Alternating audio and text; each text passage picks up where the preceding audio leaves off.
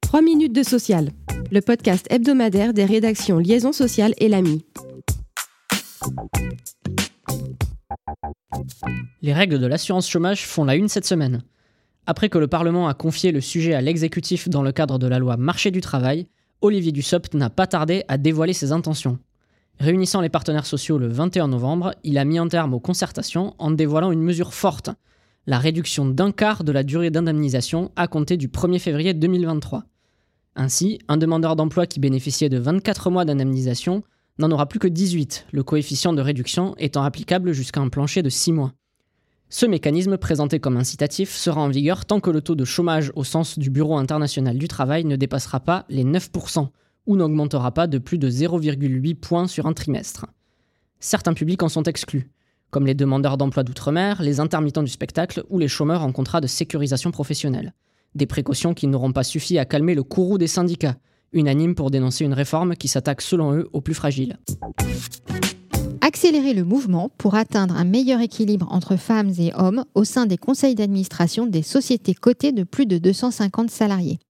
Tel est l'objectif de la directive qui a été définitivement adoptée par le Parlement européen le 22 novembre.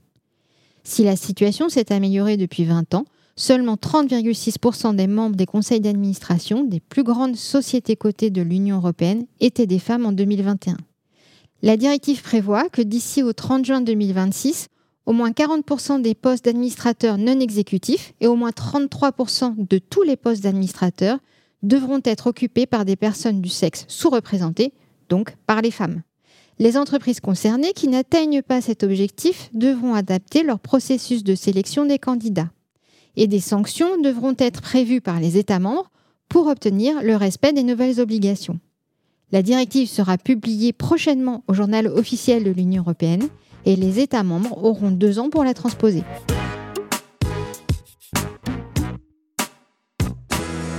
Le télétravail autorisé à l'étranger, c'est l'originalité d'un accord collectif conclu chez TUI France et c'est notre focus de la semaine.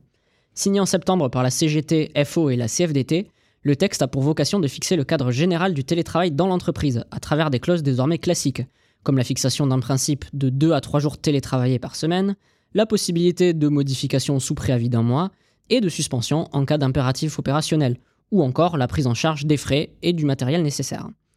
Mais les partenaires sociaux innovent en accordant la possibilité de télétravailler depuis l'étranger 30 jours par an. Une mesure qui ne va pas sans garde-fou.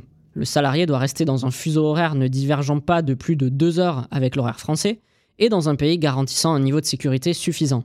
Quant aux frais induits, l'entreprise ne prend en charge qu'un retour qui serait rendu indispensable par une situation d'urgence et les assurances professionnelles sur le temps de travail.